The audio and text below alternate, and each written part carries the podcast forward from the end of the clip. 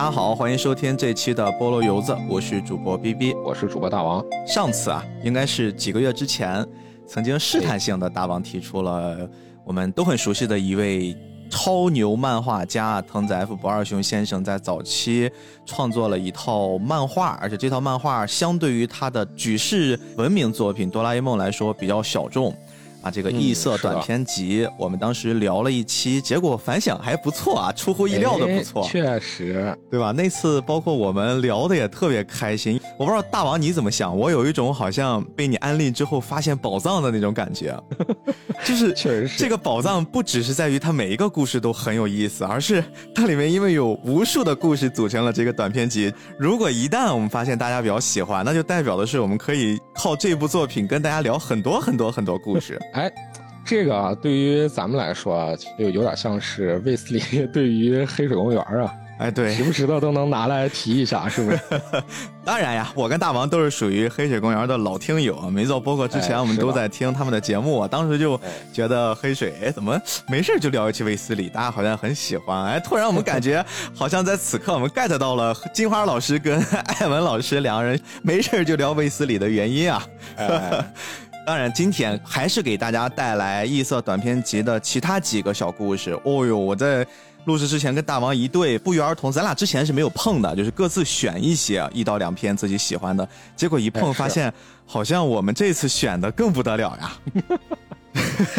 这要啥有啥，就是感觉要深度有深度啊，要这个细思极恐有细思极恐。前一阵不是《仙境之桥》刚是三周年纪念嘛，发了一篇节目。他那个节目的最后的留言说：“哎，欢迎大家来留作业，但是这个作业到底能不能讲呢？那就不知道了。那我在底下留了个言，我就说。”我这许了两年的这个愿，因为一直也没许愿成功，结果愣是逼着我自己讲。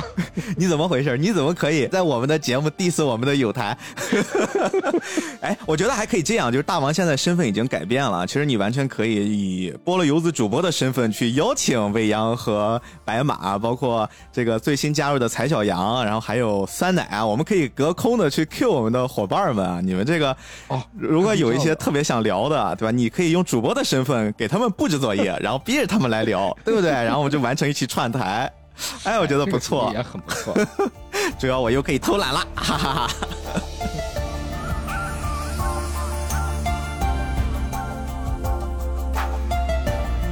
行吧，我们这个隔空呼喊了一下我们的几个友台，包括我们特别喜欢常听的节目啊，我们还要进入今天的这期。很特殊的节目，今天这期节目呢，我觉得以后约定俗成吧，就是我们只要聊到异色短片集系列，大家就可以找到一个舒服的环境，不管你在工作摸鱼，你在运动，你在通勤的路上，还是你准备洗个澡要睡觉了，你就是让自己调整到最放松的状态。因为我们异色短片集系列希望给大家呈现的就是讲故事，就是你们没看过没有关系，我们就给你们讲一个故事，你们听着我们一边讲一边我们去想到什么去聊什么，带点延展，带点补充。我们一起来完成这个异色短片集，很有趣、很精彩的故事，跨越了几十个年头，在此时此刻，今天给大家呈现。行，那咱们现在开始吧，来吧，我们开始第一个故事啊。第一个故事其实，哎呦，我选的这个还挺另类，我不知道该怎么跟大家说。就大家之前如果听过我们过去的一些节目啊，特别是菠萝油子老听友，断断续续的，其实会对于。上一个阶段，我们说什么漫画之神手冢治虫，包括漫画之神他曾经的几个忠实的偶像，就是我们今天聊的藤子 F 不二雄先生跟他曾经的搭档藤子不二雄 A 先生，他们在幼年时期不是一直特别喜欢手冢治虫吗？后来他们是的，也想自己去创作自己的漫画系列，然后在手冢治虫老师的鼓励之下，离开了自己常年生活的地方，来到了长盘庄。哎，今天这个故事拉入坑了。对对对，今天这个故事啊，其实是续上了上次大王讲到了这一段提及的这个阶段后面发生的一点点有意思的事儿。哦，是啥呢？我首先要说，我今天要讲的第一个小短片呀，它叫《戏剧怪物 Q 太郎》。哎，其实我们一听这个 Q 太郎，在常年看漫画，特别喜欢看早期漫画的时候，大家都知道这是藤子 F 不二雄先生在特别特别早的时候，就是比这个哆啦 A 梦还要早的那个阶段，其实他就已经开始做这部漫画的创作了。哎，是的，咱们上一回节目的时候啊，也大致介绍了一下，对，提过一嘴啊。有一些年轻的动画观众可能不太了解，它也是有漫画，后来也被动画化。就是这部作品呀，它里面塑造了一个非常非常可爱的形象，甚至这个形象一度，我看到这些年好像也有人在重新把它给翻出来。就是大家现在如果没有看过这个漫画，我可以给你们描述一下，大家想象一下，就是你们印象中那种可可爱爱的、呆呆萌萌的鬼魂应该是一个什么形象？大王可以脑补一下，可可爱爱的。对，你一说这个，我突然想到那个是不是迪士尼的呀？他们有一个那个动画叫《鬼马小精灵》啊，很像。我想到这个了。对对对，其实你会发现这件事很有意思，就是我们好像被一种魔力给束缚住了。就是我们一提到一种东西的时候，可能我们都没有。人会给你规定，他就是这个样子，他就应该怎么怎么着。但是我们都会有一种约定俗成，就觉得他好像似乎大概就是那么一形状。比如说，我们一说到 ET，一说到外星人啊，我们可能想到的就是两种嘛，一种就是跟八爪鱼一样，一种就是脑袋特别大，身上绿油油的、油乎乎的，就那种早期斯皮尔伯格创造的那个 ET 的形象，就是他会特别的聚焦。我们在一提到鬼魂的时候，这种小幽灵。我们好像也会特别的集中我们那种形象的捏造在脑海里面，它就是一个飘在天上，然后身上蒙了一块白布，白布上可能会有一个眼睛，对吧？就就就配着那种音效就出来了。Q 太郎其实就是最早我们大概能想象到的这种形象的原身，它好像甚至到了后面会影响到我们上个世纪末在一些香港的搞笑电影里面。哎，塑造的那种可爱的鬼魂，也会用了很多很多接近 Q 太郎这种拟变，再给他。蓬松一点儿，再给它 Q 萌一点儿那种形象出现，所以这个 Q 太郎呀，大家就可以把它想象成是一个非常非常可爱的披着白大褂的小鬼魂儿，有一双大大的眼睛，其他的啥都没了。他这个更更极致一点，他会给他几根毛，哈，一开始是好像是 八九根儿，后来最后经过一些事情之后就变成了三根，越来越少。对对对对，这个这个形象已经，哎，我觉得大家已经出来了，Q 太郎。其实早期的时候，这个 Q 太郎在塑造的时候呢，他就是在我刚才给大家说的，当年藤子 F 不二雄先生跟藤子不二雄 A 先生以及那些伙伴们，那些后来鼎鼎有名的漫画家，他们一起，当时很穷啊，但是一心想创作，都在这个长盘庄潜心创作，但是呢，他们。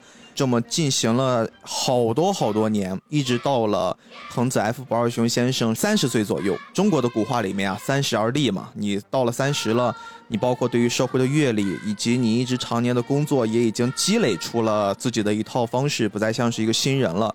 包括你也开始有了更多的责任，而且你的身体机能其实也处在一个相对来说比较能顶的那个阶段。那对于我们现在了解的这几位漫画先生呢，他们也想到了自己是不是可以创作出一些更新的漫画，因为他们当时凑到一起，他们已经在做一件事儿，私下叫一个小党派——新漫画党。这个新漫画党是区别于什么呢？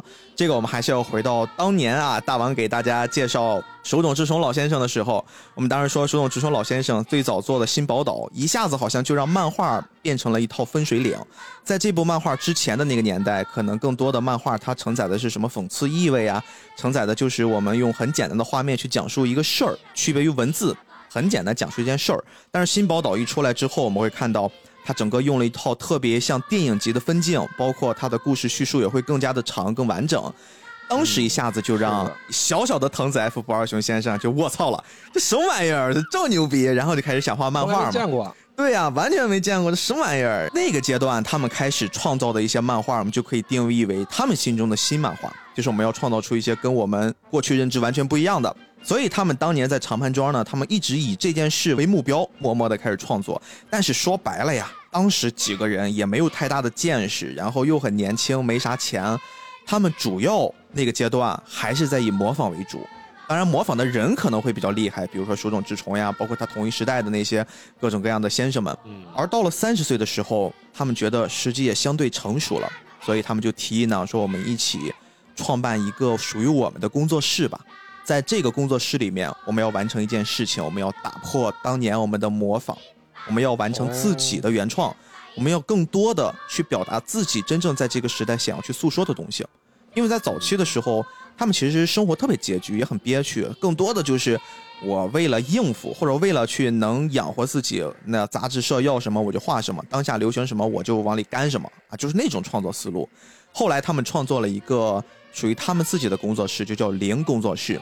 在这个零工作室之后，哎，我们的藤子 F 保尔雄先生呢，当时开始纠结了，工作室也成立了，那我们到底画点什么呢？我们这口号喊的还挺好呀。然后他们就在长班庄旁边，因为他们那个周围其实还是会有一些居民区的，住了不少人嘛，啊，就普通的这个家庭，他就看到普通家庭里面的孩子，经常会在他们的楼下，就是在一些啊墙角呀、一些草坪里面去玩耍打闹，他就看到这些孩子突然萌发了一些想法，我是不是也可以创作出一些孩子们，他们就是在我的故事里面，在田间、在地头、在房屋边上。玩耍打闹，而且你看，孩子们每次玩的项目都不太一样，这个咱也特别好理解啊。不同时代长大的孩子，比如说我们小时候拍牌儿、弹袋儿，然后滚铁圈可能是更早一点，那个我们没有。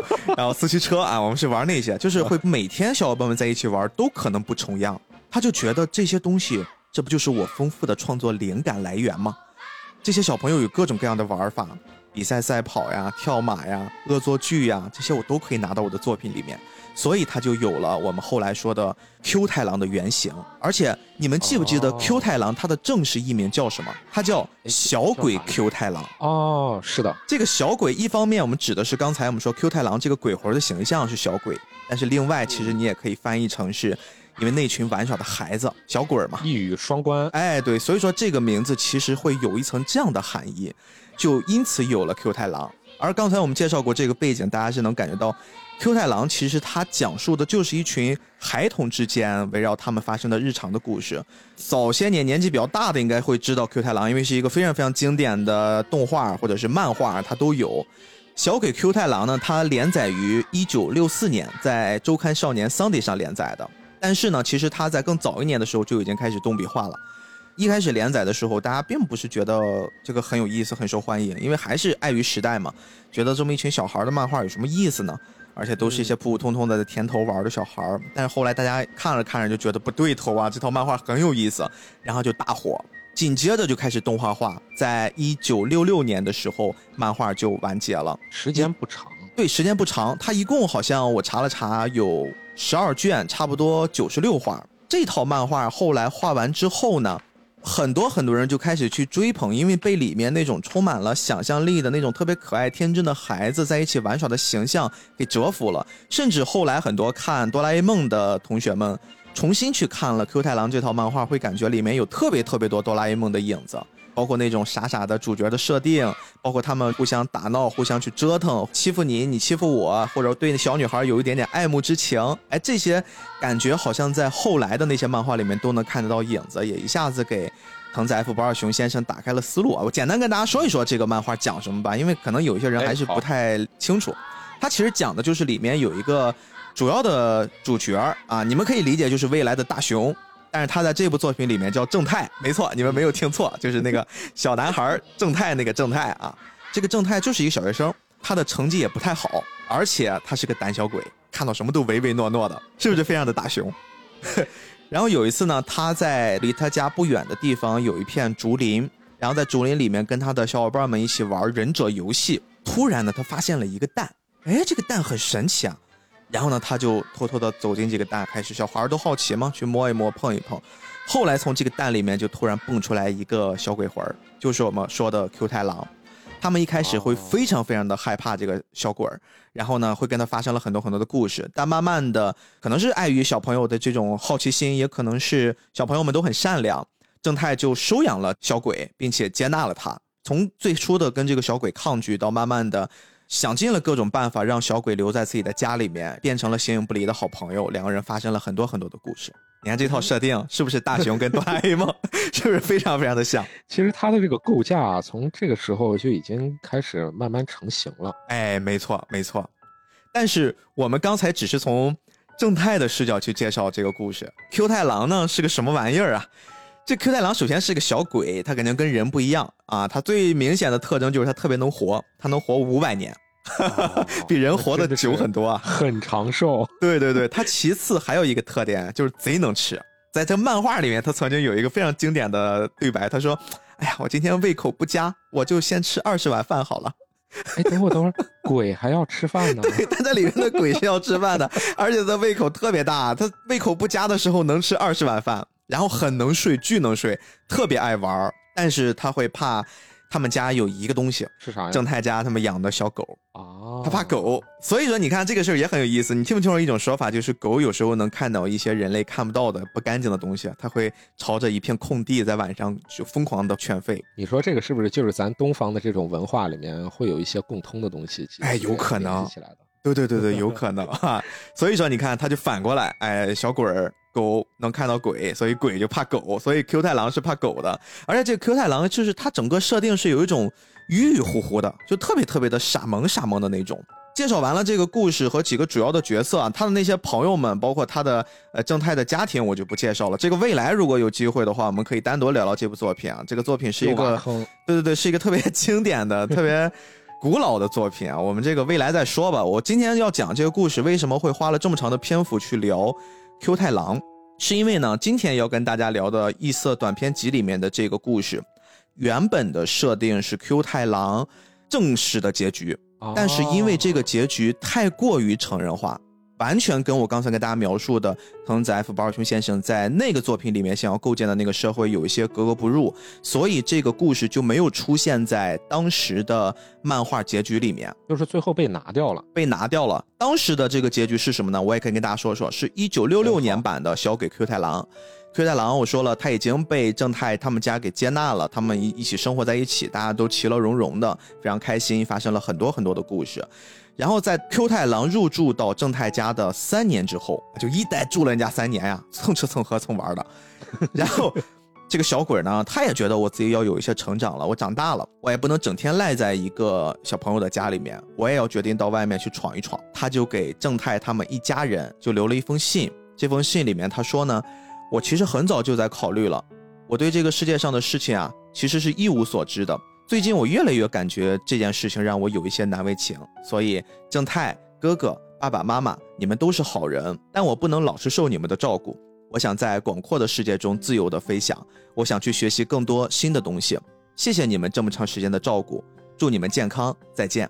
哎，这一听就是一封离别信。哎，是的。正太他们回来一看这封信，很难过呀。你想想，大雄看到哆啦 A 梦跟他。不辞而别了，就那种心态，这个大家都是在很多很多作品里面都是能感觉到的，其实是完全一样的。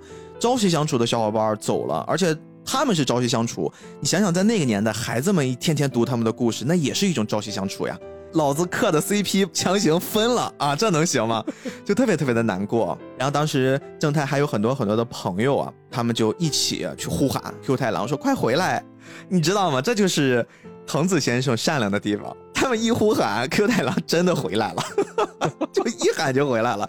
然后呢，又跟他们交代了一切，其实是为了给后面 Q 太郎有一个续作，叫《新小鬼 Q 太郎》。后面他是要，他也想继续画嘛，留了一伏笔，他就说我以后还会回来玩的。然后就又飞走了，这个就是结局了。对，这个就是结局。这个是当年我们看到的一个比较属于小朋友能接受的，呃，也比较温馨，就是属于 Happy Ending 的结局。但真正的结局。就是我接下来要跟大家讲的这个故事了。大家听我这个语气一转，应该能感觉到，这好像跟过去我们聊的那个故事有那么一些些不一样。这个故事呢，充满了成人的色彩，因为在这个故事里面，Q 太郎所有的朋友们曾经出现的，就是常出来的几个角色，其实都出来了。但是这个故事是发生在 Q 太郎走了之后的十五年之后。哦。那就是主角肯定都长大喽。对，小伙伴们曾经一起玩耍在街头、在田野间的那些小伙伴们全部都长大了，而且成家立业，有的有工作，有的开始为自己的事业、家庭奋斗了。就是在这样的一个背景之下展开的这个故事呢。一开始是没有 Q 太郎出现的，他一开始是正太和他曾经的一个朋友，就是他们小时候的玩伴之一，他们叫博士。这个人很有意思啊，就是他在小学在那个漫画版里面，小时候是同学，但是他的那个画风就跟别人不一样，他就显得特别的老，就是 就是感觉好好像是个大爷一样的那种形象，但其实他们是同岁啊，就是样貌比较苍老，大家都会叫他博士。那个时候他就会感觉到有一些脱发的那种迹象，那个眉毛是那种八字眉，反正就是长得特别奇怪那种。小孩呢，也是因为他曾经生活的环境是他从小跟爷爷一起长大的嘛。他那个爷爷还挺顽固的，所以可能就会跟爷爷那边有一些耳濡目染。哎，最开始这个故事是长大之后的正太跟长大之后的博士在有交谈。这个博士啊，在十五年之后，果然不出所料，还是秃了，秃的非常彻底。我就听你说那个画风，感觉好像不大妙。他这个上来就是正太哦，很帅，那时候已经是一个很明显的职场青年了，工作事业都还不错。下班路上遇到了博士。然后两人一起走，哎，博士这个时候他一直在有一些这种创业项目，特别想拉着正太参与他的项目，而且他可能这些年他一直心怀一些理想，就是想去做一些自己的科研，想去弄一些，感觉好像就是这个时代还没有开始流行，但是他会有一些自己独特的见解，哎，我这项目不错，你过来跟我一起干吧。这个时候正太其实表现的特别的成人化思想，他就觉得，哎呀，我大概知道你在说什么，你也跟我邀请了这么多次了。但是我不知道你有没有考虑过，你这事儿真的是想好了吗？说我们现在，呃，你得面对现实嘛。他说，如果你特别坚持，我也可以考虑考虑啊。我考虑清楚之后，我再给你答复，然后我再跟你一起干，怎么着的。然后这个博士呢，也大概明白正太的意思，反正就一直去邀请他，然后一直就跟他说，我这个项目不错。哎，正太一看，哎，我们每次都聊到这个程度，反正也进展不下去，这次也就这样吧，就挥挥手告别了，然后各回各家了。就在这件事，有很多顾虑。对对对，就是这个事儿，我觉得作为成年人，我们都特别能理解嘛，有很多顾虑。然后他们刚刚告别之后，正太往家走着，突然背后听到了一个很熟悉的声音。他说：“哎，我想问一问您，就是正太先生是不是住在这附近？”正太一听，这不是我吗？回头一看，哇，十五年前离开的那个小伙伴又回来了，Q 太郎登场了。哦。其实我们可以想象啊，刚才大王还记得我跟你说 Q 太郎他能活多少岁吗？五百，五百岁。所以他的小伙伴们过了十五年都长大了，对于这个五百岁的小鬼来说的话，几乎就是没什么变化，弹指一挥间。所以 Q 太郎还是那个样子，几乎没有变，包括头上的三根毛都没有变。哇，正太变化非常大呀，两个人一见如故。就是 Q 太郎一开始是没有认出正太的，但是他说哇，你回来了，然后他们两个人就相拥。这个时候。Q 太郎也认出来了，特别特别开心。你想想，好朋友十多年没有见了，就那种感觉，他们紧紧的拥抱在一起，然后就一边往家走着，一边去诉说最近的近况。呃，Q 太郎也很正常的，就像过去十五年前一样，跟着正太回到了他的家里面。但这个时候呀，正太已经成家立业了，他有了一个特别特别漂亮的妻子，然后很温柔，很贤惠。因为这些年，我们知道正太成长的经历，他即便有了新的生活、新的家庭，他也一定会跟他的妻子去讲述过去他们身上发生的故事。所以耳濡目染的，正太把 Q 太郎带回家的时候，一介绍说这就是我说的 Q 太郎，那他的妻子突然就明白了，说哇，这就是你的儿时玩伴呀，真好真好。他们就一起吃饭，一起诉说，一起追忆过去。这就是刚才我说的小时候的那些感觉都回来了，经典桥段啊！人家饭量不好、心情不好的时候、没有胃口的时候能吃二十碗饭，然后现在 特别开心，就在家狂炫饭呀。然后他的妻子就觉得有点奇怪，说怎么来这么个玩意儿，这么能吃？然后就偷偷的把她的老公叫到边上，说：“老公，我们家没饭了，就刚才煮的那一大锅的米饭都被吃光了。”然后正太觉得无所谓，他都很习惯了嘛。他说：“哎呀，没事他能吃，他能吃二十碗饭，你再煮点然后这个这个妻子就说了很善良嘛，很通情达理，说行，那我再去煮点然后又煮了好多好多饭，他们就边吃边聊，然后就一起叙旧，说了很多很多过去。如果当时看过正太郎漫画成长起来的孩子，在看到这些对话，还是会很感动的。嗯，他们一聊聊到了凌晨四点。你要知道哈，这有个前提是正太已经是十五年之后了，他已经是一个。成年人了，他需要工作的，但是他看到了伙伴一聊聊到了凌晨四点，就又像是小时候那样，就是不顾没有时间概念，然后也不不管不顾了。他的妻子就特别善意的来提醒说：“啊，你们不要再聊了，已经四点了，你该休息了，明天还要上班呢。”他这个时候才反应过来，哦，我要工作，我要工作，行行行，然后就赶紧道了一声，就睡着了。第二天呢，这个 Q 太郎还是跟过去一样，就是比较的懒嘛，他睡到了中午才起来，然后起来之后，他的妻子在家里面收拾家务，哎，他就问说。正太去哪儿了？他还是觉得像过去一样，应该正太会陪着他一起醒来嘛，然后一起去玩玩闹闹。他的妻子说：“正太已经都上班了，说你这刚醒，我给你准备点午饭吧。”然后他说：“行。”他就跟他的妻子两人在家里面就度过了一些特别无聊的时光。然后两人也是跟他去诉说正太小时候是什么样子啊，我们当时在一起都遇到了什么事儿，发生了什么事儿。他的太太呢就一边做着家务，一边听这个小鬼魂儿给他讲她老公小时候的故事。然后这个时候，他们想到了一些过去的事儿，哎，好像这个 Q 太郎也记不太清楚了，他就非要就给人打电话，他非要就是人那边上着班，我要给我给打电话证实一下。然后呢，打了好几通电话，发现都占线儿，是为什么呢？因为人正太工作嘛，同时工作的时候他还在摸鱼，他在跟那个博士继续回复他们那个创业项目的事儿，所以就忙活了一整天。Q 太郎也没有打通电话，稍微有那么一些些失落，感觉好像跟过去不一样了。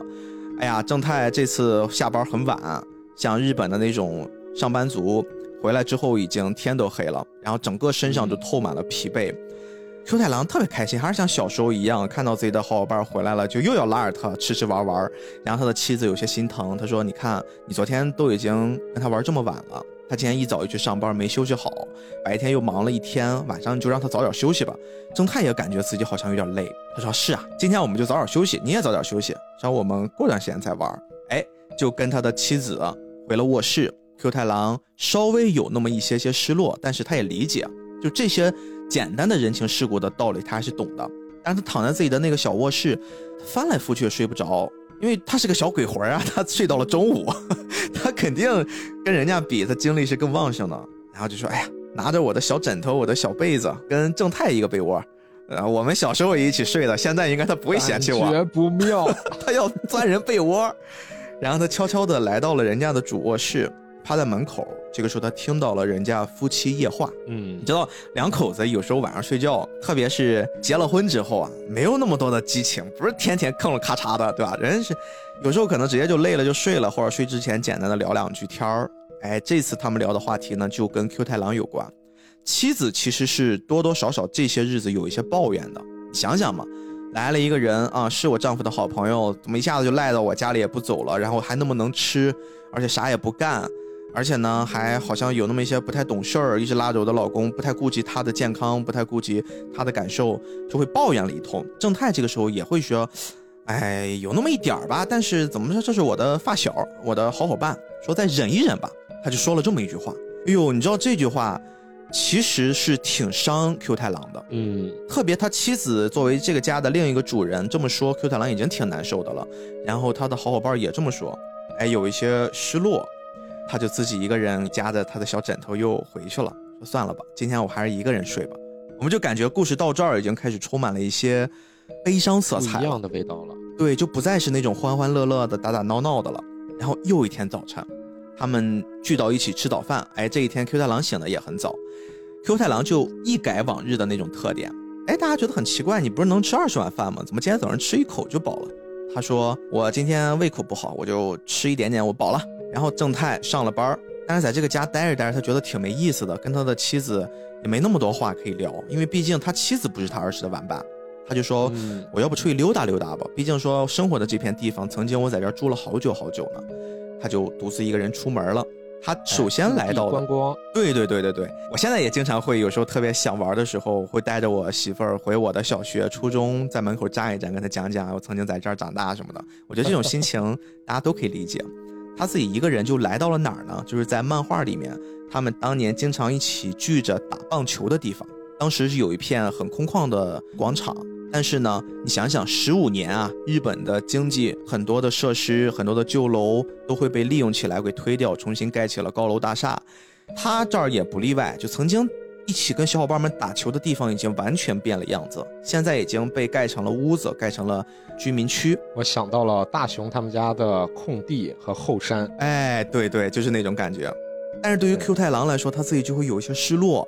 对他来说，弹指一挥间的十五年，这个世界已经翻天覆地的发生了改变。就在他刚刚要感慨的时候，突然背后有个人叫了他一声：“哟，是谁呢？”这个人长相非常非常像哆啦 A 梦里面的胖虎，确实就非常非常像他。他有一个特别牛逼的名字叫库斯拉啊，就库斯拉。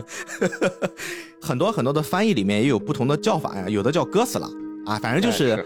各种各样的翻译，这个大家取一个自己习惯的叫法就好了，就非常非常像胖虎，你们这么代入就好。这个人呢，曾经小时候也是一个身体比较壮嘛，然后也是他们的小伙伴成员之一。长大之后呢，继承了家业啊，成了一个杂货铺、杂货店老板啊，就是每天越来越像胖虎了。哎，对对对，生活的特别的嘚嘚的的那种啊，出来逛一逛悠，哎，突然看到了自己曾经一起玩的小鬼儿回来了，就跟 Q 太郎打招呼。他就跟他简单介绍了一下，就现在的近况呀，周围都发生了什么样的改变，两人也聊得特别开心，好像 Q 太郎说，哎，从这块我又找回了过去的那种感觉。他们从白天一直聊到了黑夜。对啊，因为人库斯拉人，你想想自己开店小卖部老板，肯定不是像上班族那么忙啊，时间可以比较自由的支配，陪他一聊聊到了晚上。他说，我给你接个风吧，你这大老远回来，组织个局，然后晚上呢，把那些小伙伴们都叫来，咱一块吃个饭。哦呦，这么一说，Q 大人可太开心了。他们晚上就一起找了个地儿，然后把过去的那些伙伴们全都叫来了。这个时候登场的这些人呀，你就能看到当年那些，呃，歪瓜裂枣的那个模样。现在长大之后都一个一个人模狗样的，就是男的，哎，都梳着大油头，穿着西服，戴着墨镜啊，戴着蛤蟆镜。对，女的呢就打扮的很精致啊，就不是那种小时候的模样了。一看就是大家都长大了，过得还都不错。然后大家一起吃吃喝喝，开始追忆童年。包括我刚才说的，就那个博士，就是那个秃头，那个人长得就更老了，就是 他依然在他的这些同龄小伙伴里面，更像是一个前辈，一个老大爷的模样，风尘仆仆的来参加这个聚会。当然，可能他自己登场会比其他人晚一点，所以他一来呢，就突然成为了大家的焦点。那个时候，大家已经酒过三巡了，都喝的已经昏头巴脑的了。大家调侃他啊，说你怎么还是这样？你看这秃头，你这最近在忙什么呢？他就说了说自己的创业项目。哎，他一说自己的这些项目呢，大家好像画风又全部聚焦到了他的身上。我不知道那是一种打趣，还是一种对于过去好友善意的相劝，就说你这么多年一直在忙活这些事儿。你说你最后做出了啥？就即便像是我们这库斯拉胖虎，对吧？他都家里面继承家业，人开个小卖部，过得也挺好的。你说你整天越来越苍老，忙活一顿，天天也也也不着边儿啊，整天瞎逼忙活。但是你好像也没有看到你你成为一个什么成功的企业家，或者是弄到了什么很优秀的科研项目，对吧？你整天在瞎忙活什么呢？每天在说追求自己的梦想。这么大年纪了，这个时候你不觉得很现实吗？就是好像我们现在身边也会有这么一波人，就是你真的到了什么年龄就该做什么事儿。你二十岁可以有梦想，你到了三十岁你还有梦想，你四十岁有梦想的时候，你似乎就会显得跟你身边的人有那么一些格格不入。说的这个我还是挺有感触的，就是你现在 在做的事儿，包括我现在在做的事儿，是吧？我们好像已经跟同龄人。就是有那么一些些偏离大部分人的轨道了，特别是像我是生活在小城市嘛，而且我们这个城市是一个小型的工业城市。嗯，就我身边的朋友啊，从自己很小的时候开始，自己的父母啊，几乎问的都是这个工厂那个工厂的，就你很难能见到，就比如说做个体的、做生意的等等。哎，对对对，所以你去问的时候，你基本上家里面都会给安排啊，就说你。大概按照一个什么样的轨迹，成年以后家里面给你安排一个什么工作，基本上也都是出不了整个这个城市里的各个工厂、各个单位。嗯，对。所以像我这种呢，就挺另类的，特别是放到咱这个年纪啊，大概八零九零，确实大概这么一个年纪。我最近这感触也很深啊，就我现在做这东西 做了三年，哎，确实是，反正说实话不好受。特别是你忙完了自己的那套东西，你关了电脑之后躺在床上的时候，有时候会睡不着，你会回想很多很多，你会不断的问自己：你做这一切值吗？是不是一个更安稳的生活？可能挣的不多，但是这是普通人的生活，对你来说才是更适合的。我不知道，没有答案。反正我当时看到这个故事的时候，之所以选他为第一个，可能从这一刻开始起，我就会产生了一些共鸣，我会把自己带入到博士的那个阶段。但是博士这个时候，他依然很坚信自己的这些梦想，即便大家在嘲笑自己。哎，这个时候他拿出了一个东西，是什么呢？就是他们在小时候呀，曾经来到了一个岛屿上。这个岛上呢，他们在这个岛上玩的特别开心。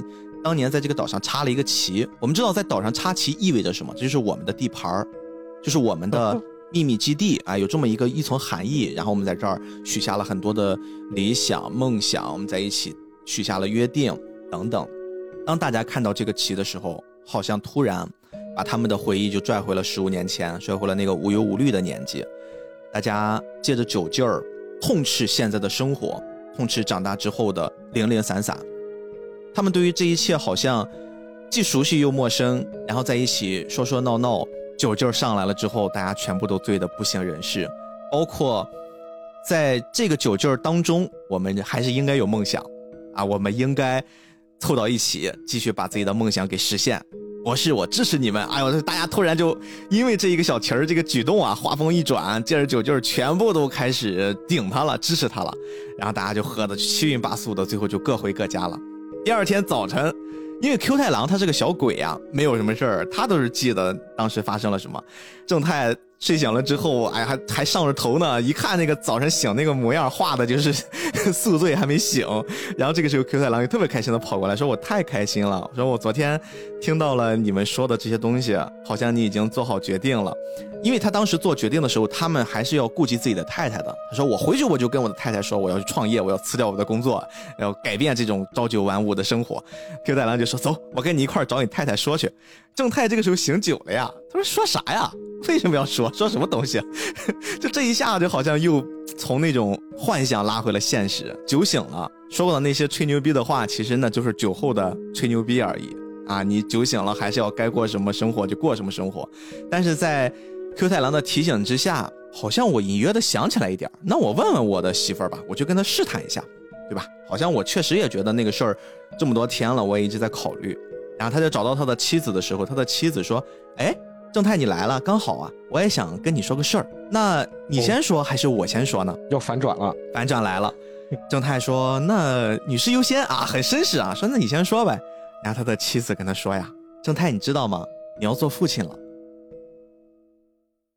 怀孕了。”哦，这一下正太一愣，然后突然就那种狂喜，特别特别开心，紧紧的搂住了他的妻子。他的妻子说：“你以后当了父亲。”我和这个小宝宝就拜托你了，你要好好的努力哦。正太这个时候突然感觉被打了鸡血，穿上了西服，拎上了包，就我去上班啦，就冲出去了。Q 太郎看着正太离开的背影，陷入了沉思，好像正太都要有孩子了，我们所有人都已经不再是小孩子了。他沉思了一会儿，就飞向了天空，离开了他曾经很熟悉的，但是在此刻对他来说无比陌生的这片土地。这个故事就结束了。哎，而且我看他那个最后的结尾啊，当那个 Q 太郎飞向天空的时候，他的角落里面其实就是那个飘在空中的他们的旗子。对，那个旗子缓缓的，好像也在随风飘走了一样。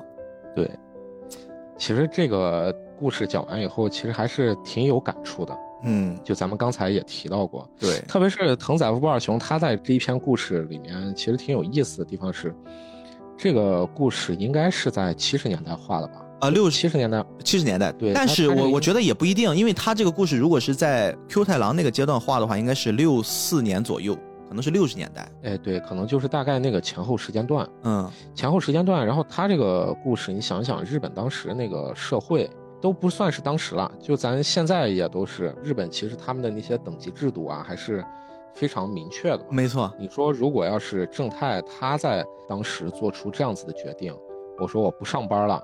这个在日本人的称呼里有点类似一种脱轨者，对对对，就是你和社社会是完全脱轨了，你没有在社会的正常运转轨道上。嗯，你要是自己创业，自己去做事情，那么万一不成，那么大家会怎么看你？嗯，就是我们不能带入现在咱们对于创业的理解啊，感觉哇。这个可能你创业成功了之后，你会怎么样？怎么样？现在的社会的资源向你倾斜，就那个阶段的创业跟现在的创业完全是两回事儿。而且日本当时也是经济正腾飞的时候嘛，正好就是像咱们现在这个时候，那你说，呃，当时日本的经济腾飞会给普通人带来什么吗？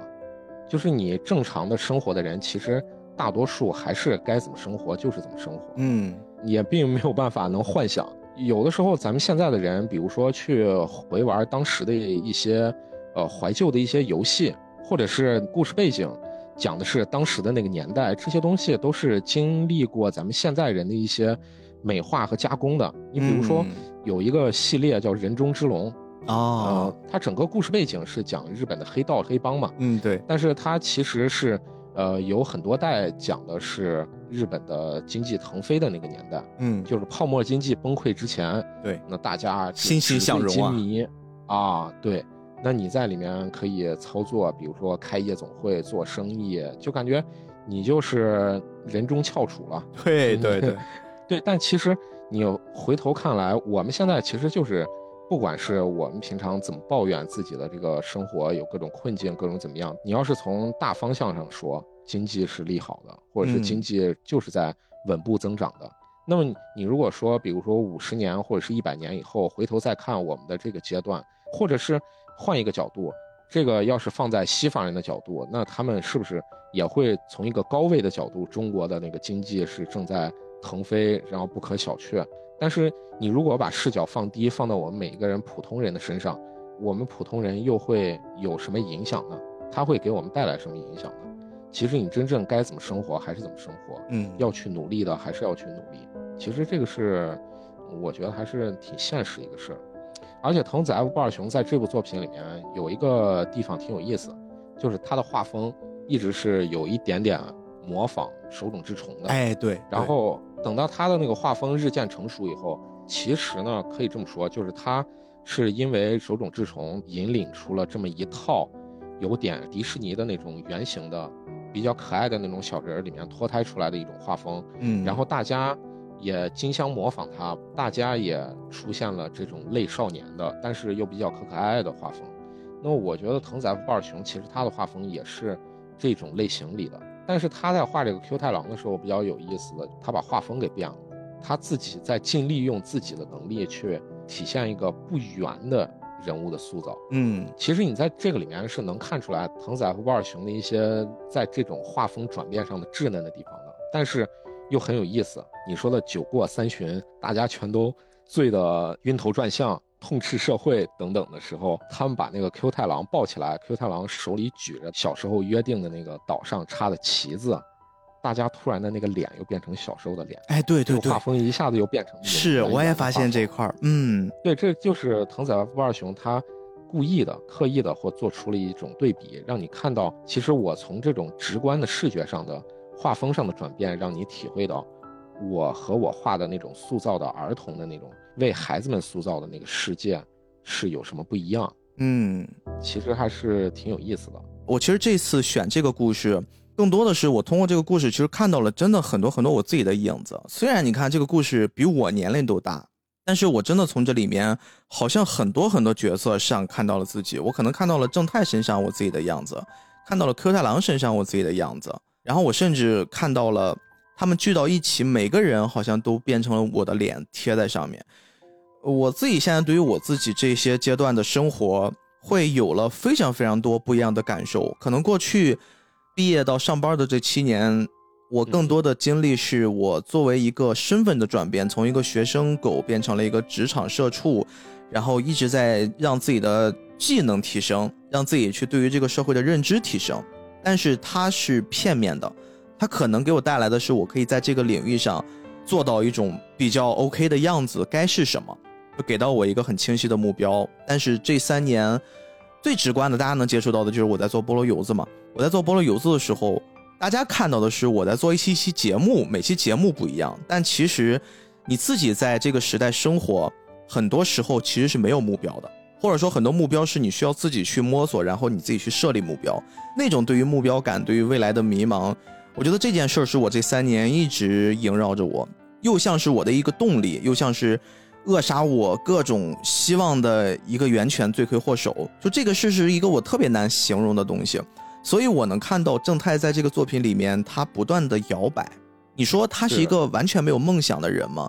不是的，我觉得这个对于每一个已经在这个社会上摸爬滚打的人来说，你说大家现在真的都死了吗？很多人都在调侃呀。现在我活着，但是我好像已经死了，只是在重复的做着一些很机械化的事情，每天上班、下班、回家、工作、生活，循环往复。你说这些人没有梦想吗？你说他们真的已经死掉了吗？我觉得不是的，每个人心中一定还会有那么一些东西，因此他们才会把它化成了一种利器，在互联网上去发泄，因此才会把这些东西化成了一些看似很昂贵的游戏，一些很昂贵的收藏品，因此才会把自己已经压榨到极致的时间和精力放到了一些爱好之上。因此，我们才看到了很多很多成年人，在那些我们看不到的时候，假装坚强，但是又在我们看不到的时候潸然泪下。我觉得，就是这些东西，其实才是证明你活着的意义和价值。所有人，我觉得在这个阶段都是摇摆的，只是说，我们每个人都必须要向现实低头。我们一定会被生活磨平棱角，而磨平棱角的是，我们作为人在这个时代上生活的那些不得不低头的部分。不得不妥协的部分，我们在孩童时期，我们可以很轻易说不的。你会想那些学习不太好的孩子，他们在一个班级里的时候，他们可以很轻易的跟老师布置的作业说不，他们可以很轻易的跟家长那些期望说不，他们可以很轻易的跟自己身边的同学，只要是你达不到我自己这个阶段我想要的东西，我也可以很轻易的跟你说不。但是同样一批人，为什么他们到了社会上，他们就必须要，即便自己不愿意？他们还要说是，还要说我可以，你必须要向社会低头，你必须要向现实低头。因为如果你说了不，你面对的很现实的就是你失去了你的工作，或者没有到那么严重，你失去了这一份工作此刻给你带来的那些收益，而这些收益可以让你能在这个世界上存活。因为你会发现你不是在为自己一个人活了，你长大之后你会发现你身上背负着家庭，家庭是一个很复杂的成因，有你的父母，有你的孩子。有你的爱人，你的身上会背负了很多很多莫须有的必须要扛的东西。比如说，你是一个公司的职员，那么你要背负起在这个岗位上你要承担的责任。这些东西不是你一句不就可以快速的解决，也不是说像小时候，当你说了不之后，有别人来替你承担后果。你现在是没有办法了。你现在所有的这些你要做的一切，是你该承担的，不是该你承担的，可能最终都会归到你身上。就这是，我觉得这个阶段。你慢慢的长大之后，你会发现，生活教会你的东西是这个，不是你被磨平了棱角，而是你会发现，最开始你的棱角那不是你，最开始那些棱角，那是别人帮你粘上去的，让你看似方方正正、很立体。其实你每个人或许都是圆的，因为你每个人最终的归宿都是需要承担起这些责任，才能在这个时代上立足，你才可以能继续往前去行走。我觉得这个也是正派在最后。他决定，好像我还有梦想，我还有我的那个棱角，那那个棱角在一晚上的把酒言欢之后，重新被勾勒起来了，但是很轻易的就会被瓦解掉，因为他的妻子一句话：“你要当爸爸了。”你会发现，你要当爸爸的这一刻说出口的时候，又有了无数条责任，无数条你不得不面对的生活，把你的棱角快速的给削平，你重新回到了那个你在社会上该有的那个位置，所以他一气呵成的穿上西服，他去上班。他去承担这一切，可能未来对他来说会更加的难过一些，照顾孩子，兼顾家庭事业，还要在自己不得不面对的一些事物上去做妥协，这个是未来正太一定会面对的生活。但是漫画到这儿戛然而止，就最近有一句话嘛，我觉得还蛮适合放到这儿的，你的沉默震耳欲聋。我觉得最后的那一连串的。几页小漫画就给我的这种感觉特别特别的强烈，这也是我觉得好像到了一个阶段，我们不得不要去接受这种东西，哎，所以我也才特别理解为什么藤子 F 不二雄先生他会不把这个结尾放到了 Q 太郎那个漫画最后，而是放到了异色短篇集里面。而且他这个里面其实解答了很多成人看一些这种儿童向的漫画的一些思考，嗯，比如说或者是一些延展。比如说，咱们看哆啦 A 梦的时候，有的时候会不会多想一步？他拿出某一个道具，但是这个道具不好用的时候，为什么你不拿出你之前拿的那个道具？这个事儿不就解决了？哦，对对对，是是是，就你明明有更优解的，你为什么要折腾这事儿？对，而且很多时候你看这种漫画，就是你成人不要带入成人的思考，对，成人的一些想法。带进去，我觉得就特别没意思。比如说，他说这个一下子吃二十碗饭，嗯，那么正太他所处的那个年纪，那我们描绘的就是当时当刻的那种社会嘛，嗯，或者是他们当时的那个社会，一个小鬼怎么就一下子轻易的就在这个人家里面就住下来了，而且家里面没有任何意义？那你为为什么他那个吃这么多饭也不会遭到家里面人的抱怨？其实这些东西就是你。作为一个成年人，很容易就能想到的一些事儿，嗯，但是对于孩子来说，可能我塑造出来的就是想要这种简简单单的快乐。对对对对，对我觉得这种也是专属于小孩的一种快乐。嗯，特别是我现在有孩子以后吧，我看到自己的孩子，有的时候挺有意思的。我刚好这段时间是住在乡下，嗯，然后乡下这里呢新开了一个零食铺子。有一天，我和我妻子领着孩子去零食铺子里买吃的。就跟他说，哎，今天你想吃什么，你就自己可以拿什么。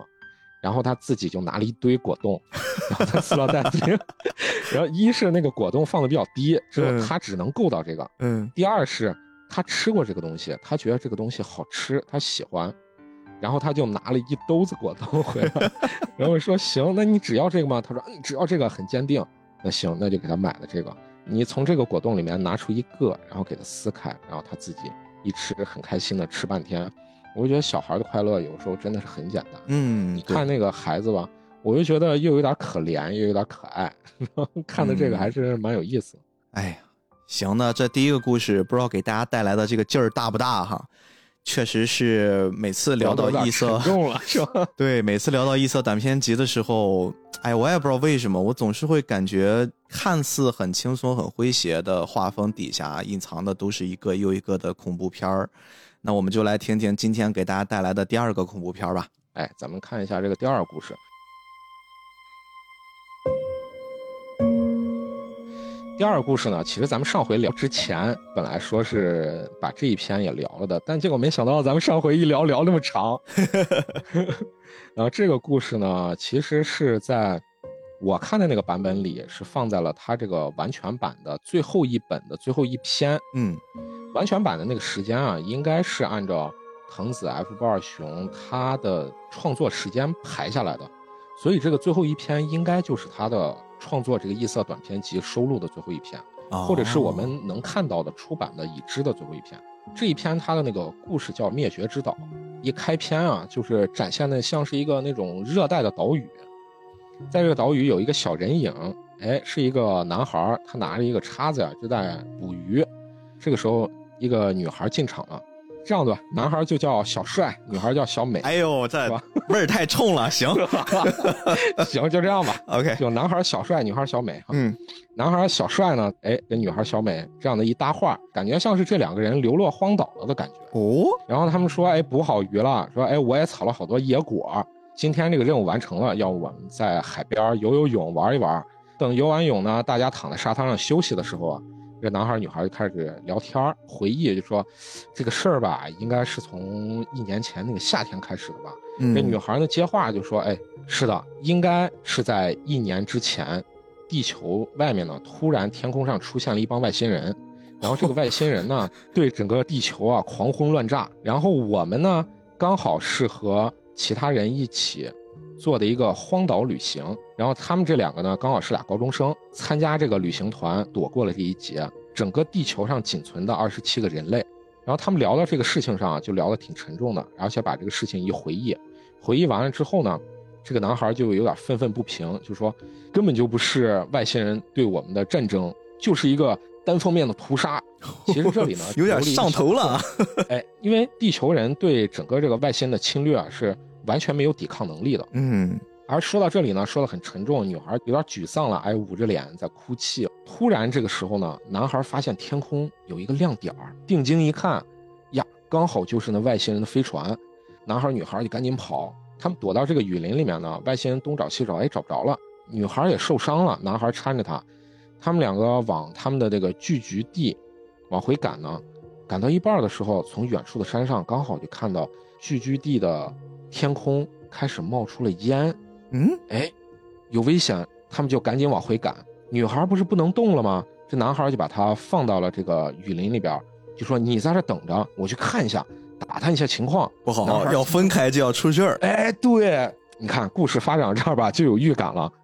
这些烟呢，就是聚居地着的火，外星人啊对这个聚居地里的人大肆屠杀，人啊都被烧焦了，有的人在往回跑，有的人啊在东躲西藏，有的人在发动进攻，但是呢，这些都没什么用，它不是咱们这个正常的已知的灵长类的样子，浑身长着毛的，在地上蠕动的很巨大的这么一个生物，然后有三个触手，前面呢有三只眼睛。然后你也看不到它的嘴在哪儿，因为藏在毛的下面嘛，你只能见到三个眼睛啊，是三个亮斑。反抗的人呢，打到他们身上呢，就跟虫子挠痒痒一样，完全没有效果。他们不是有三根触手吗？这三根触手就对人类有的是穿膛而过，有的是头被砍掉了，完全是碾压式的屠杀。哇，虫族 YYDS，哎，确实。这个时候呢，这个男孩捂着脸说。完蛋了，那我们这个聚居地的人全死光了，嗯，怎么办？这完全就是恶魔，很痛苦。但是我没办法，小美还等着我呢。突然在这个时候出现一只手，把他一捂，哎，怎么回事？哎，其实聚集地的一个大叔，他逃出来了。他捂着这个男孩的嘴呢，是因为他给男孩一指，哎，这个森林里面也有在搜索的这个外星人，我们要悄悄的，你不能让人发现你。嗯，男孩小帅啊，他就跟大叔说。不好了，小美啊，我把她放在什么地方了？那大叔说：“哎，那我们赶紧往回赶，把小美救出来，带她赶紧跑。”结果他们没赶回去呢，外星人发现小美了，就把小美给带走了。公主被捉了，开始救公主的故事了吗？哎，你觉得这个情节应该这样子往后发展吗？对呀，哎，也确实是。大叔把他给摁下了，说：“我们要等到晚上太阳落山了，我们好去救她。这个时候呢，我们抓点吃的，补充一下体力。”男孩很沮丧，大叔抓了好多鱼。这个时候呢，太阳也落山了，天也黑了，他们升起了一堆篝火。大叔呢一边在烤鱼，一边就跟这个男孩谈话。这个时候，这个故事啊，其实是交代了一大段的这种谈话，也是在交代一个信息。你知不知道这个岛上啊，其实生活着一种三足的壁虎，这是古代生存的一种生物。哎，这个生物呢，这个壁虎也是三个足，刚才那个大虫子也是三个爪。这这这个这个没联系啊，想多了。会不会 是说更高维的造物主就是喜欢三这个数字？他说这个啊，三个族是怎么回事呢？就说这个壁虎啊，跟一般的壁虎长得不一样，嗯，因为比较稀有。然后这个壁虎呢，其实是在古代生活的一种壁虎。当学者发现这个壁虎的时候啊，就说已经太迟了，它们已经灭绝了。然后在已知的一些化石上面。知道了它的一些信息，嗯，然后呢，当地人一直相信说这个壁虎啊是有治疗肺病的一种作用，哦，它是一种治疗肺病的中药 啊，就是您像不像咱说的很多民间的一些什么吃黑豆长头发偏方，呃，偏方对，擦生姜长头发，嗯，就就是类似这种偏方，这个东西放到现代人来说，其实根本没什么科学依据，嗯，但是就是因为当事人不知道怎么传出来的这么一种说法呢。这个壁虎就被大肆捕杀，然后就灭绝掉了。他们就联想到了说，我们这个人类啊，其实就有点像这个壁虎一样，逐渐在走向灭亡。嗯，这男孩就有点不服气啊，他说，就简直就是屠杀，就像碾死小虫子一样。但大叔就跟他说，其实呢，你放在这种太空人和宇宙人的怪物的眼里啊，特别是我们的那个身形差别这么大，可能对于他来说，我们就像小虫子。因为我们的实力实在是相差太悬殊了，这不就是三体人的台词吗？你们这些虫子！对，就是很多作品里面，其实啊，拿这个东西都能延展出很多有意思的事情。嗯，那在这个故事里面，对于他们来说，我们的这个生死啊，就是在一念之间。那么对于我们人类来说，我们人类主宰地球这么长，我们人类对于地球上的其他的生物，也就是一念之间。嗯，那我们人类现在站在了受害者的一方。也没什么资格可以抱怨了吧？这个是这个大叔说的，一下子我们就陷入了这种思考。但是呢，好像很坦荡哈，就是这些都已经想明白了，也可以接受这个结果了。是的，所以这个一翻页，大叔就说，不管怎么样，我们现在要拼命的想尽办法的生存下去。哦，他还是没有放弃希望。哎，是的，现在眼下要去把小美给救出来，我们补充体力，等天蒙蒙一亮，我们去救小美。小帅呢，接过这个烤鱼，一下子就联想到刚才这个外星人屠杀他们的村庄，村庄的人呢全被串在了串上，被烤熟了。嚯！小帅一下子就吃不下去了。那既然这样子，大叔叔说：“哎，那时间也差不多了，我们就去救小美。这个时候天还没亮，前面有一大堆篝火，这个篝火上面刚好就是被串起来的人，然后这些人呢都被烤熟了，然后，嗯，这个外星人呢就像他们在烤鱼一样，正在烤人。这外星人也挺讲究呀，还吃熟的。哎，这个其实是后面埋的一个梗。这个梗是啥呢？哎，咱现在先往下讲，后面咱来把这个梗给揭开。嗯，这个男孩一下子就受不了了，有点崩溃了，在旁边大呕特呕。大叔呢就说：“振作一点我们要救小美的，你还是有任务在身的。”他们左右观望一看，哎，小美刚好就被挂在了一个树枝上，小美还没事儿。大叔呢就爬上树。把小美呢这个绳子给解开，好巧不巧呢，刚刚把这个绳子一解开，这个外星飞船里的这个外星人也不知道他是来干啥，刚好就看到了这外星人呢，就冲向他们。大叔就跟他说：“赶紧跑，不用管我。”就从树上刚好跳到了外星人的头上，对这个外星人呢左捉右砍。嚯！小帅呢刚好带着小美就逃进了森林里。大叔呢其实也没支应几下，把这个外星人的一个触手给砍掉了之后呢。另外一个外星人的触手呢，就把大叔的头直接给砍掉了。那这个岛上现在就剩下了小帅和小美两个人。小帅和小美他们跑到了码头上，也不知道应该往哪一个方向跑。他说：“哎，要不然跑这个码头那儿有船，要不然往海上跑吧。”嗯，小帅、小美呢，紧急的往这个码头赶，结果被外星人给截下了。小美被外星人的触手给卷了起来。哎，小帅呢，躲了几下。拿这个他手里捕鱼的叉子，跟外星人抵抗了几个回合，结果实在是实力太悬殊，触手一下子戳中了小帅的一条大腿，哇！把小帅拽着大腿喷着血拽了起来。小美呢也被卷起了脖子，也被吊了起来，眼看着这马上就活不了了，已经十分危急了。结果这个时候话锋一转，天上又掉下来一个飞碟，嗯。跟其他的飞碟有点样子不一样，但你一看呢，就跟这个外星人的这个技术啊是一样的。然后从这个飞碟里面呢，出现了一个和他们长得一样的外星人，对他们大声斥责。但是我们不知道他说的到底是什么，因为这个时候画炮里的文字啊是看不懂的文字啊。你大概呢，我描述一下他的这个情节是怎么样的，就是说下来的这个外星人呢，对其他的外星人大声的吼叫，感觉像是在斥责他们。那其他的外星人呢？好像是在跟他做了一些什么解释，然后这个外星人紧接着呢，又对这个其他的外星人做出了一长串的对话。其他的外星人又转过来，就说给他看了一个什么？那这个画面呢？我当时看的时候，我以为是这些外星人张嘴了。其他的那个外星人的那个颜色一直是用那个网点纸贴出来的灰色，那只有中间的这一块是一块白的，大概是一个圆形。他们把这个画面一展现。画面再一转，小帅呢赤身裸体的醒了过来，然后旁边都是很先进的仪器，然后小帅就奇怪说：“哎，我这个大腿之前明明受伤了呀，对呀，被刺穿了呀，哎，我这身体现在好了。”这个时候突然出现了外星人的一只脚，哦，小帅很害怕，被逼到了墙角。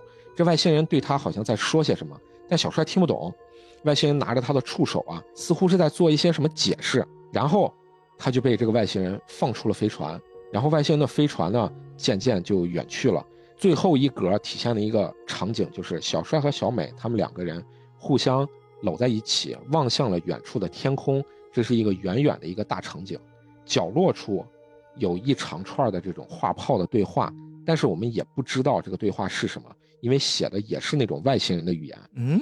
然后这个故事最后的一格，他给你写了一个宇宙怪物语言。中文翻译 当然，你要是看那个日本的话，肯定是日本翻译。哎呦，这么贴心呢！来，我们听听翻译的是什么？听一下啊。我前面不是说到下来这个救了小帅、小美这个外星人，对其他的外星人有大声的斥责吗？你们在这个岛上在干什么呢？然后其他外星人就说：“哎呀，也没什么，嗯，就是在这个岛上观光罢了。”那你们别骗我了，你们啊，现在是在迫害地球保护动物。哎呀，不是，我们是听说吧，这个地球的这个无毛猴子可以呢治疗圆形的斑秃，就是你记得我刚才前面说的那个是什么吗？前面我说那个画面看着像嘴的那个，其实根本不是，他们是把身子转了过来，他们不是浑身都是毛吗？只有那一块儿它没有毛。哇，你可以理解成就是地球人秃顶了。哎呦，就咱们的秃顶。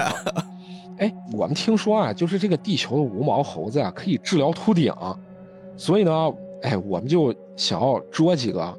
烤来吃了，他这个好讽刺呀！他说的是地球的无毛猴子去治怎么样让我们生发长毛？哎，对，是的。然后呢，这些都是封建迷信，你们怎么能信这个呢？地球的这些无毛猴子现在是宇宙保护动物，你们去屠杀这个地球的无毛猴子，其实是犯法的。前面这个外星人其实对小帅也有一些解释。哎，我是这个。宇宙环境署的巡航员，我现在已经替你把伤口治好了，你别担心。你们呢就安安稳稳在这儿生活下去吧。最后那一格的那个画炮里写的那一长串的宇宙怪物的这个语言呢，其实是在说，你们啊已经是濒临灭绝的动物了。我们呢不会再容许任何人伤害你们的，你们就安安心心的好好在这个岛上生活下去吧。我们宇宙人。大家都是好朋友，这个故事到这里就结束了。你讲到这里呢，其实就特别的讽刺，因为我看到这个故事的时候啊，就想到了很多其他的。一个是呢，我想到一部漫画叫《杀戮都市》，啊，也是一个青年漫画了，里面也不乏有一些血腥的桥段，也有一些情色的桥段，但是整个故事呢，其实写的很讽刺，也很深刻。那么它其中有一个段落，就是讲的，在沙鲁杜市最后的大单元，也就是整个故事的一个大高潮处，就讲的巨大的外星人降临到地球上了，他们开始对地球人大肆的捕杀，有的外星人把地球人装在自己的腰带上的小盒子里，嗯，你可以把外星人和地球人大小，大概比成呢我们地球人和一拃长的。这么一个，比如说虾等等的这种生物吧，嗯，然后这个外星人呢，攻占地球累了，摘下了宇航服的面罩，他们准备了一杯热水，把地球人呢衣服全部扒光了，嗯，然后用他们自己的指甲对地球人一划，把地球人的这些内脏全部划干净了之后呢，在水里面蘸了蘸，然后就喂到了自己的嘴里，有点像吃生鱼片或者是吃新鲜的虾。嗯，我们挑虾线的时候就是这个样子。对，逼哥生活在青岛的海边嘛，海边其实有一些人也挺喜欢，就是在海边抓那种小螃蟹。嗯，对，活的小螃蟹一掰两段，然后往嘴里一吸。呃，我们这儿倒没有这么野生的，但是 像抓小螃蟹，有的时候。特别是小朋友就没有那种生命意识的时候，他们可能会比如说掰几个螃蟹腿儿看一看，对，或者是其实就有点壳给撕开那种。其实你把这个转念一想呢，外星人吃人类是不是就有点像我们吃这些小动物？人类是作为一个地球的主宰，嗯，其实有的时候是很难去带入到其他生命的思考的。把这个视角一转换，你就会觉得特别的讽刺。讲的这个呢。我又想到一个漫画，织的这个螃蟹越来越多啊！无限套娃，哎，无限套娃，就是我前一段时间看了一个短片，叫做《动物人间》。这个《动物人间》这漫画开局非常精彩啊，就说一对父女，女儿应该是个三四岁的样子吧，出车祸了。当着父亲醒来的时候呢，发现哎，他们被人救了，来了一只小猪，哎，双脚站立的小猪，双脚站立的猪，哎，穿着衣服。这个爸爸呢，就说你怎么戴着这个动物的面罩呢？然后这小猪跟他答话，就说：“哎，你这是很危险啊！不过你放心吧，你现在安全了。现在一定饿了吧？刚好开饭了，我带你去吃饭。”这个爸爸呢就觉得，哎，这小猪是戴着一个这个玩偶的面具啊，哎，还挺有意思的。然后他们来到这个大厅呢，结果他看到这个大厅里面各种各样的动物，有的是鹿，啊，有的是野猪，有的是熊，有的是狗，还有不同品种的狗。嗯，那我说那个猪不是那个小猪，它是一个家养的那种猪。嗯，在吃饭的这个席上啊，还有一只野猪，体型更庞大。一看这个鹿就是他们的领导者，开始跟这个爸爸说话，就说：“哎，我们这个小镇啊也没什么特产，但是我们的美食做得非常好，舟车劳顿，然后在这里又发生了意外，不嫌弃的话就在我们这儿吃一顿吧。”他不是还有女儿吗？那他就问起他的女儿，他说：“哎，你不用担心，女儿也很安全。他把女儿带来了，哎，那我就放心了。那我们就一起吃这些桌上的佳肴美食。”嗯，一边大快朵颐呢，一边说：“哎，这个你们的这个手艺实在是做的太好了。”那鹿呢也很得意，就说：“哎，我们这里呢没啥特产嘛，但是我们的这个美食呢还是鼎鼎自信的。”当他们吃完饭呢，说安排着休息。路途的过程中，这个家养的小猪就说：“哎，我给你看一下我这些美食到底是什么。”因为爸爸问起来了，嗯，就说：“那我们来看一看。”结果他们一看一下他们的那个养殖场，这个养殖场里面养的全都是人，然后这些人呢就像是我们养殖场的猪一样。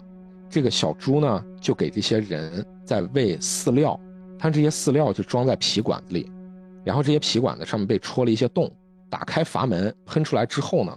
这些人疯了一样去抢食这些饲料，你觉得有没有点这些画面就很熟悉？哎，这个有点像《米诺陶之盘》上次说的那种情景。哎，对，是的，真的能联系起来。你说这种身份互换以后，这些题材到底怎么样的挖掘，真的是看个人和看作者。嗯，其实他说到这里呢，这个爸爸就不淡定了。我们是人呀，怎么能这样子对待我们呢？那小猪就说。这些呢是低等的人，像你们这种能说话的、能跟我们交流的这种，你们是属于高等级的。嚯，高等级呢？危险发言了！哎，我们养在另外一个地方。然后你像你女儿这么可爱的呢，我们会当宠物。一下子就觉得爸爸所在这个地方到底是一个什么地方？就是人类和动物身份互换的这么一个场所。嗯，而且这个爸爸一看这个事儿这么危险啊，带着他女儿啊就赶紧跑。这个鹿呢，就开始组织一起吃饭的这些各种动物啊，拿着猎枪，像狩猎一样。其实这个就是他们安排好的。嗯，像你这种高等级的人啊，会说话的，能跑的，能逃的，我们是不会那么轻易的让你死去的。我们啊，是要拿你来玩一玩，之后呢，我们玩尽兴了，再对你进行下一步的处理。最后这个简短截说吧，爸爸最后带着女儿被餐桌上的那只野猪发现了。这个野猪呢，就说闻到这个人的味儿啊，特别是爸爸半中央的时候受伤了，说我真的受不了了。哎呀，我想尝一口新鲜的到底是什么样子。好啊，这个时候这野猪啊，对着这个爸爸的脸啊，就一口就啃下去了。这个时候呢，突然这只鹿就出现了，他拿这个来福枪顶着这只野猪的头。就说你要重视生命，然后这个野猪跪在地上说：“哎，对不起，对不起，我错了。哎呦，真的很抱歉，对不起，对不起。”这个鹿呢就说：“听好了，你不能忘了感激和敬意。我们不应该把人类不当回事儿，我们要对人类充满感激。”这个时候，这个鹿呢一转头，哎，看到这个倒地受伤的这个爸爸，他就很温柔的拿出了一个手绢在给这个爸爸擦。被野猪咬掉的一只耳朵，他那半边脸都是血。这个爸爸的内心呢，心理活动就说，这个动物好像跟其他动物不大一样。这个时候给了这个鹿的一个反打的一个直面的正面的一个镜头，他特别特别温柔的一个眼睛看着这个爸爸。这个爸爸说，他好像是在用担忧的眼神在看着我。这个时候，这个爸爸。就大声的就喊出来了，说能不能救救我，救救我女儿？那这个鹿啊就说什么都不用担心了，没事的，一切都会好的。这个故事到这里就给了一个转场，用很大的篇幅去展现他们怎么做菜的，他们怎么做火腿，怎么烤肉啊，怎么样子烹炸炒，怎么样子做冻，然后内脏怎么做啊，里脊怎么做，大腿肉怎么做。很大篇幅的展现了这些之后呢，就说没事的，没事的，你们啊会化作我们的血，我们的肉，永生下去了。然后大家全握着手，像是在祈祷状。最后的这个大全景呢，就是这个已经被烹饪过的爸爸，各种不同的部位摆在不同的方位上，头的那个位置上摆着一个盘子，上面还做了一些水果做装饰。最后的这个旁白的话呢，说像取自人间的美味献上诚挚的敬意。你从不同的这个角度去看不同的这个故事，那么那个鹿说的那个话呢，我们要敬爱生命，我们要尊重生命。但是你从被食者的那种角度会觉得这个事儿就特别的有意思。哎，我发现就是像这种立场互换。这些年其实大家喊的比较多啊，有时候工作呀或者学习啊，或者是你会在网上看到这种吵架的，大家会常用一个词儿叫换位思考，行不行？然后就开始是的，试图我把我们的立场切换一下。但是你会发现，绝大多数的换位思考其实只是换的是，呃，在一个特殊的情境之下，我觉得你应该是什么什么样，然后所以你就应该觉得我应该怎么样，就是它是一种还是固有的思维，更多的表现在。你理解一下我行不行啊？以这个为前提，然后去什么换位思考行不行？但是真正的换位思考，我觉得是像你刚才说的，是从底层上开始换了，就从立场上，包括利益关系上，全部都给你做了一个调转。然后你会发现，如果人不再有我们人现在享用的这一切资源，你会发现，其实我们会相比很多很多动物来说弱特别多。记得之前我看过一个报道说。呃，任何的那种自然界跟我们体型相当的生物，他们的不管是从力量、速度、反应，就各种敏捷上来说的话，其实人都是会相对比较弱的。人可能唯一比较强的，一方面是我们的这个大脑的发育程度，另一方面就是我们会语言，通过语言可以去组织，我们人可以配合，然后再就是人会利用工具，就这些好像是我们。算是种族上的优势，但是其实这个种族上的优势放到很多特殊的情境之下，如果当。另外一个更高维的生物，他们也拥有这一切的时候，你会发现人会格外的弱小啊！这就是在创作里面大家常用的，把人怎么样能产生一种绝望感，就是你所掌握的这些东西，如果有一个超自然的力量，他们同样也掌握，甚至他们会远远的优越于你的时候，然后那种我觉得来自底层的恐惧感就会扑面而来了。对，是的。而且讲到这个，我就突然又想到一迪士尼的那个动画，呃，《狮子王》。嗯。我不知道你记不记得有一个桥段，就是木法沙和辛巴，辛巴还小的时候啊，木法沙不是在故事的前半段给那个辛巴有一个谈话嘛？就他们两个站在山头上，然后俯瞰着这个经典画面。对，然后木法沙跟那个辛巴大概这个谈话大概有三个点吧，有一个重点呢，就是交代后续的那个故事信息。嗯，这个是那个咱从编故事上的这个角度带出这个阳光照耀不到的这个地方。嗯，刚好就是猎狗。生活的那地方嘛，对，也是交代后续的这个辛巴想要去探险，然后引发出一系列后续的事情的。然后还有一个呢是，国王没有办法为所欲为，你有很多的责任要承担在你的肩上。嗯，但这些是什么呢？莫法沙后续呢又做了一些解释，生命的循环，生生不息，对吧？这个也是整个那个狮子王里面的，不管是它的音乐呀，还是它的这个整个主题里面其中的一个主题。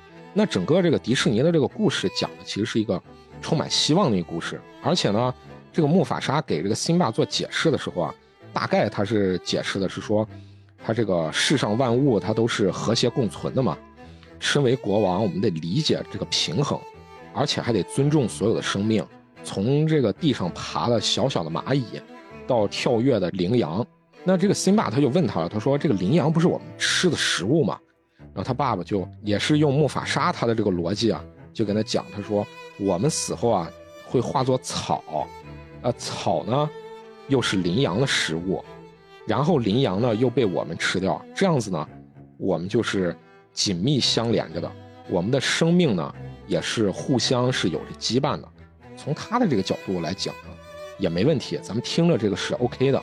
但是呢，咱联系到我刚才前面讲的那两个故事呢。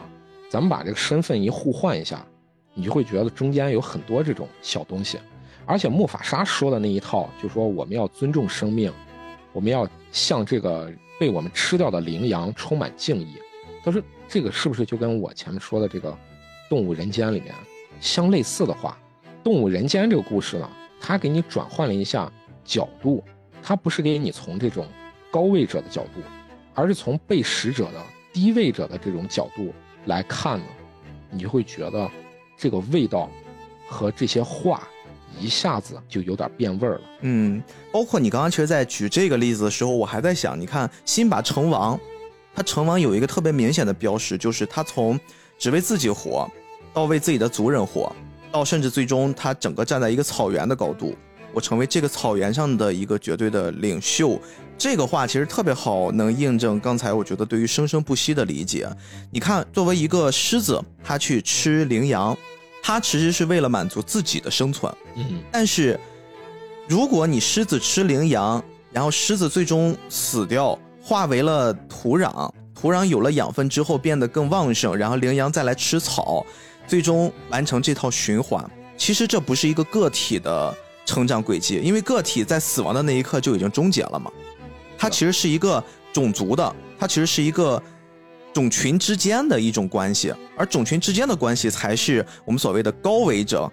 高位者他们在洞悉的这一切东西，他们该去考虑的啊，怎么样让这个族群给循环起来？怎么样生生不息？生生不息？其实这个就是一个成王的过程。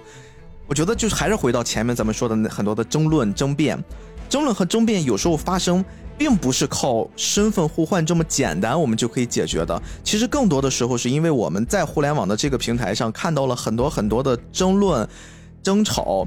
立场不同，其实它不是我们在这件事上的立场不同，而是你所经历的、你的成长环境、你的人生观、价值观，跟对方的成长环境和人生观、价值观，它根本就不对等。可能一方面考虑的是我自己在这件事上的看法，另一方面考虑的是我站在一个行业的维度对这件事的看法。那他们无论怎么去争论，其实是达不到一个统一的。那对于羚羊这个时候，如果和辛巴去争论的话，羚羊其实是很委屈的。你凭什么？来吃我完成生生不息，对吧？你去吃狗啊，你去吃猎狗啊，你吃猎狗你依然能活，让我们活得好一点。那你们死后依然可以化为草地的土壤，对吧？我的生命还可以继续。但是如果猎狗这个时候加入谈话，他肯定说：那凭什么？去你大爷的！我先把你吃了。我也让这边草原生生不息。你会发现，其实很多很多的人类的争论和争执点，我觉得更多的矛头点源头是在于这儿。包括我们再回到你最开始讲这个故事，这个故事其实是有很多很多的反转。前面更多的篇幅，藤子先生他用的视角是我们就聚焦在一个小人物身上，就是小帅的身上。小帅一直在去跟未知的生物去抗争，自己完成了退化，后来发现自己对于力量的差异实在是没有办法靠意志力，然后就能战胜。然后他慢慢的开始有了新的领悟，跟别人的对话，自己的那一长串很奇妙的经历，然后最后哎有了一个对他来说看似是 happy ending 的结局。就即便他不知道过程发生什么。没有人在他的世界会在他的耳边说：“哎，我来给你一个中文版本的翻译啊，是什么什么什么？他们刚才说了什么？”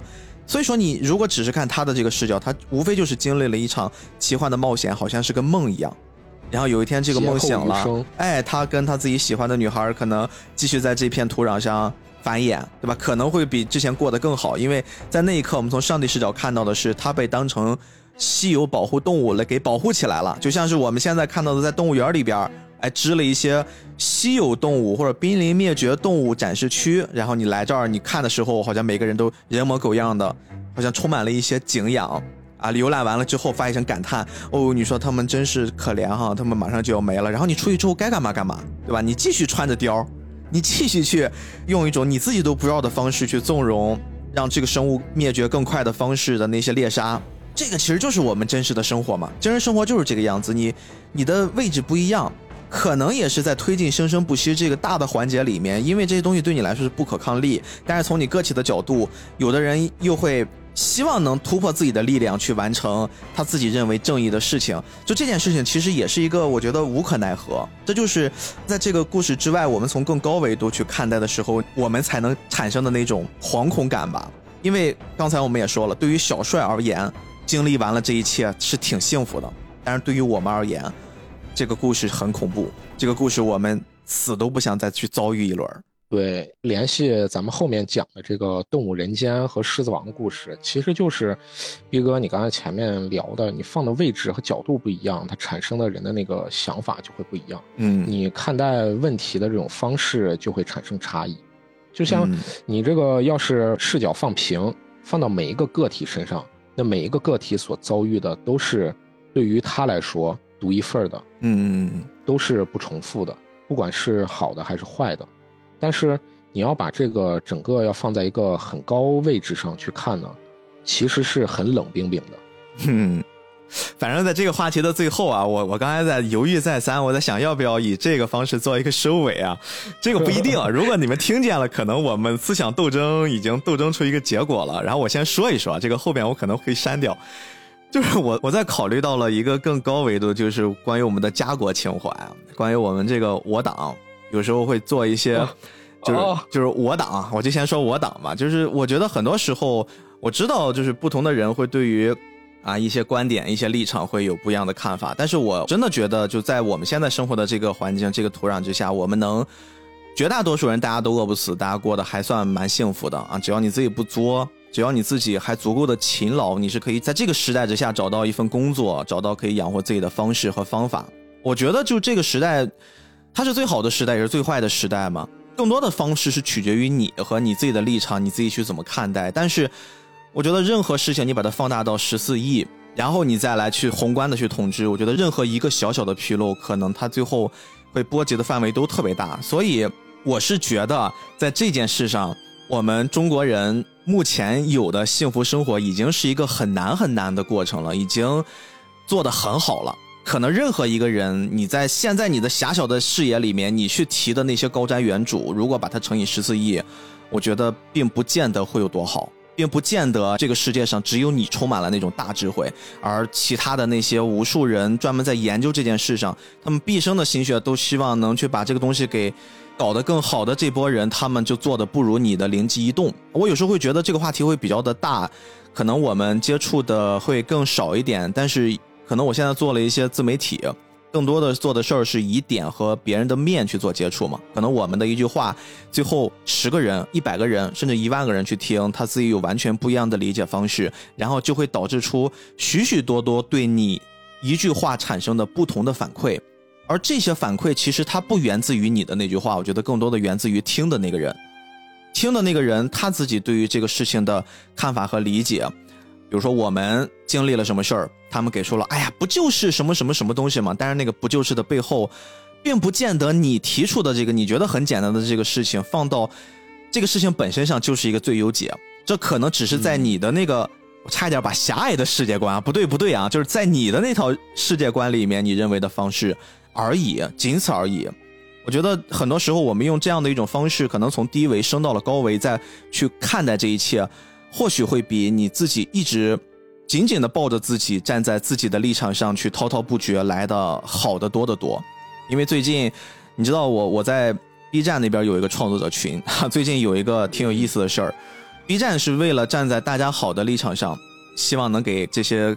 已经活不太了的 UP 主们提供一点活着的可能啊，就去跟拼多多平台就做了一些合作，然后就帮大家更快的能接到一些商单。哎，这个时候站出来一大哥，这大哥呢就非常的非常的牛逼啊，就当着五百人，包括后来我们知道的人，拼多多的客户也在这个群里面，然后他就在那说，拼多多就一傻逼平台，这 B 站接了这个跟拼多多合作就是平台的责任，你是在纵容犯罪，然后就列举了很多很多拼多多做的不好的事儿。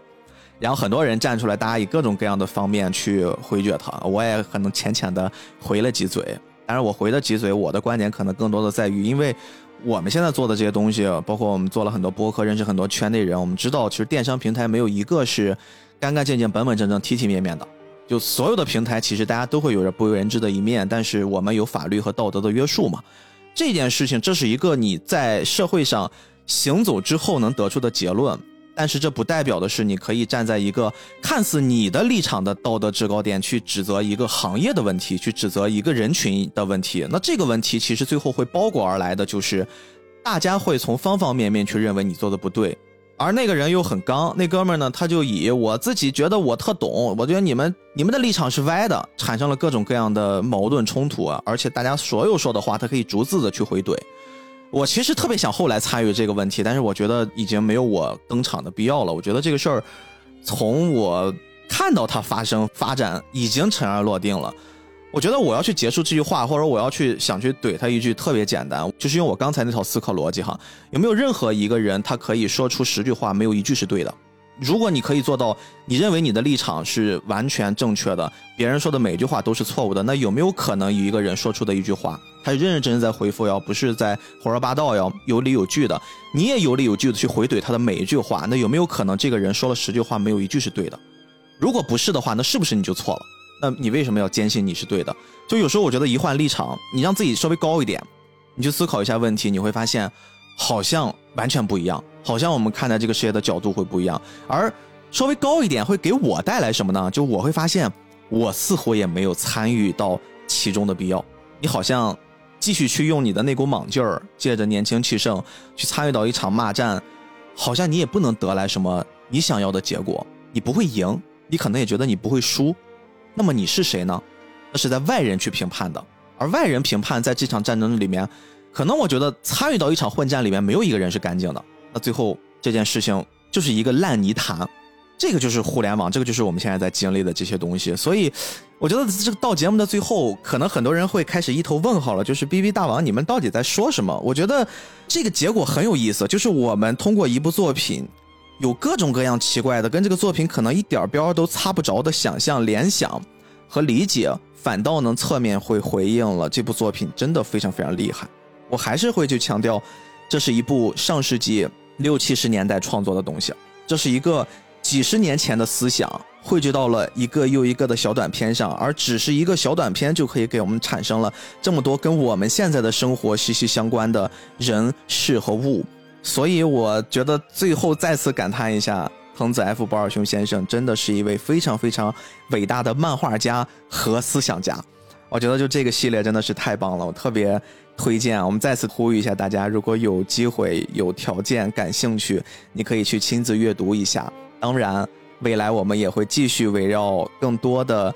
异色短篇集这个系列里面有趣的小故事，跟大家再来完成一期又一期的小节目啊！包括今天，其实我跟大王每个人准备的是两个故事，但是碍于时间的关系，没想到是故事俩故事聊这么多，一下子衍生出这么多的思考。对对对，真的是我，包括还有一个故事是联想到最近我奶奶的事儿啊，这个我特别想去跟大家聊一聊，但是我觉得放到后面吧，正好。可能现在聊我会有一些情绪会绷不住，我会哭，所以我就觉得今天就到这儿，好吗，朋友们？又是愉快的一周，感谢你的期待，感谢你的收听，感谢你的时间。我是菠萝游子主播 B B，我是主播大王。哎，那我们下期再见了。穿过森林，误入你